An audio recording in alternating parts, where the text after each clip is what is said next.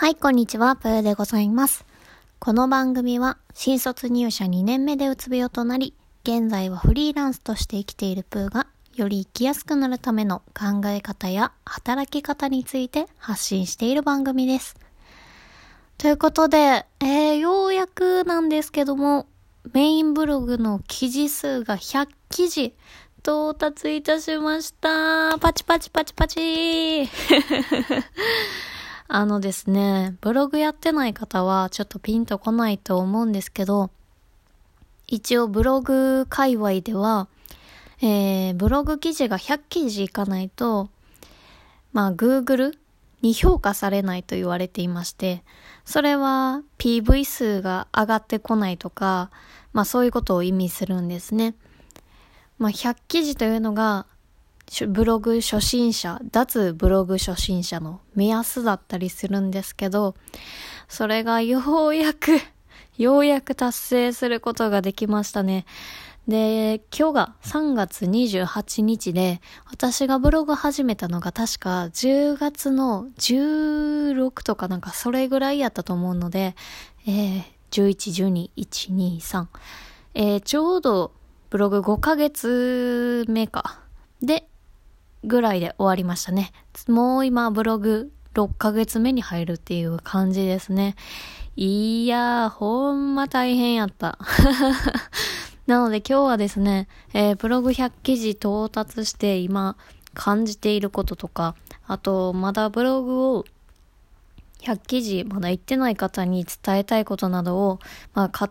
身勝手に 喋っていこうかなと思います。えー、トピックが、まあ、そうやな、5つにしようかな。えー、1つは、うん、ブログ100記事言ってない方は迷わず書きたいことを書きましょう。二つ目は目的をきちんと持っておきましょう。三つ目は画像の圧縮、サイズ変更はやっておきましょう。四つ目はツイッターはほどほどにしておきましょう。あ、どうしようかな。そうですね。4つにしようと思います。あと参考にしてるブロガーさんとか書籍に関してはブログで、ブログ記事でまとめようと思うので、まあよかったらご覧ください。で、まず一つ目。迷わず書きたいことを書いていこうという話なんですけど、いや、100記事行くまでがめちゃくちゃ大変でした。まずね、私がつまずいたのは、まあ、ブログってできれば、なんて言うんやろ。同じジャンルで、まあ、一つのことを、えー、何十記事も書いてある方がいいというか、なんかいろんなことを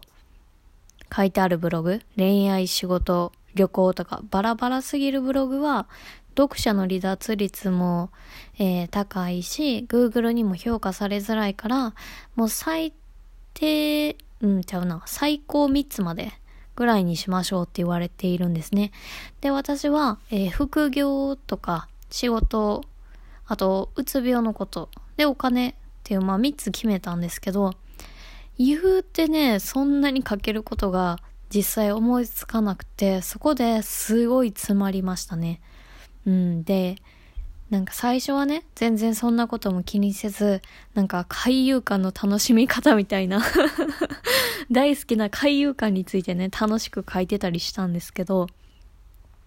いやね、そういう制限を自分で設けてしまったことが、結果的に100記事行くまですごく、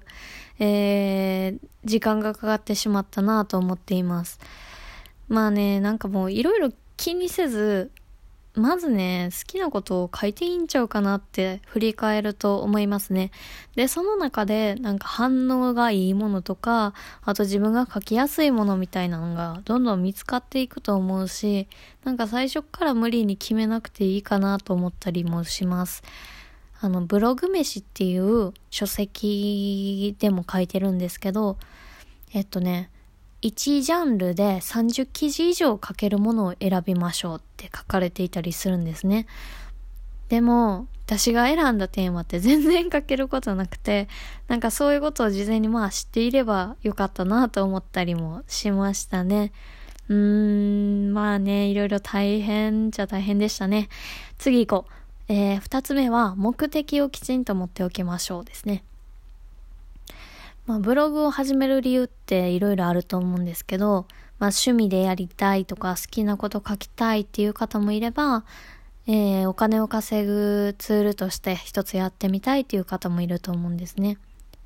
ただその目的がごちゃごちゃになるとすごい苦労するなと思いました。で、私は副業の一つとしてブログを始めたんですけど、えー、ただ私が伝えたいことは、うつ病とかで悩んでいる方に対して、えー、自分の体験談だったり、こういう働き方もあるよというお話だったんですね。で、それが収益に結びつくかというと、結構難しいんですよね。あの、ブログって広告ビジネスなんですが、広告が出てるジャンルとか高いジャンルっていうのは決まっていて、まあ、わかりやすいところで言うと、えー、なんやろな、転職とか、プログラミング学習とか、あとダイエット系ですね。結構、なんか学ぶのとか体験するのにお金がかかるようなものは、やっぱり広告単価も高いんですよね。じゃあ、うつ病はどうかっていうと、うつ病に関する広告ってないじゃないですか。だからね、やっぱりアクセスがまあ、たくさんあったとしても、そこまで収益につながりにくいんですね。で、私はそこを、なんかあんまり考えずに、なんかどっちもね、目指そうとしたので、すごく途中苦しかったですね。なんかどっちに振り切ったらいいのかが自分でもわからなくなってしまいました。で、現在はもう収益のこといいやと思っていて、あの、自分の体験談とかがもう役に立つものがあればと思って書いています。まあもちろん収益得られたらいいなとは思ってるんですけど、なんかそこを重視しすぎると、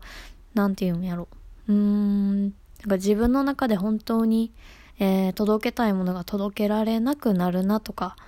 いうことを思ったので、今はちょっと割り切っていたりします。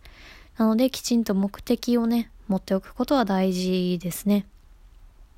で、三つ目が、えー、画像の圧縮、サイズ変更はやりましょうという話で、もう完全ブログ、ブロガーさんに向けたな話なんですけど、なんかね、アイキャッチ画像とか、あとね、記事の中にまあ、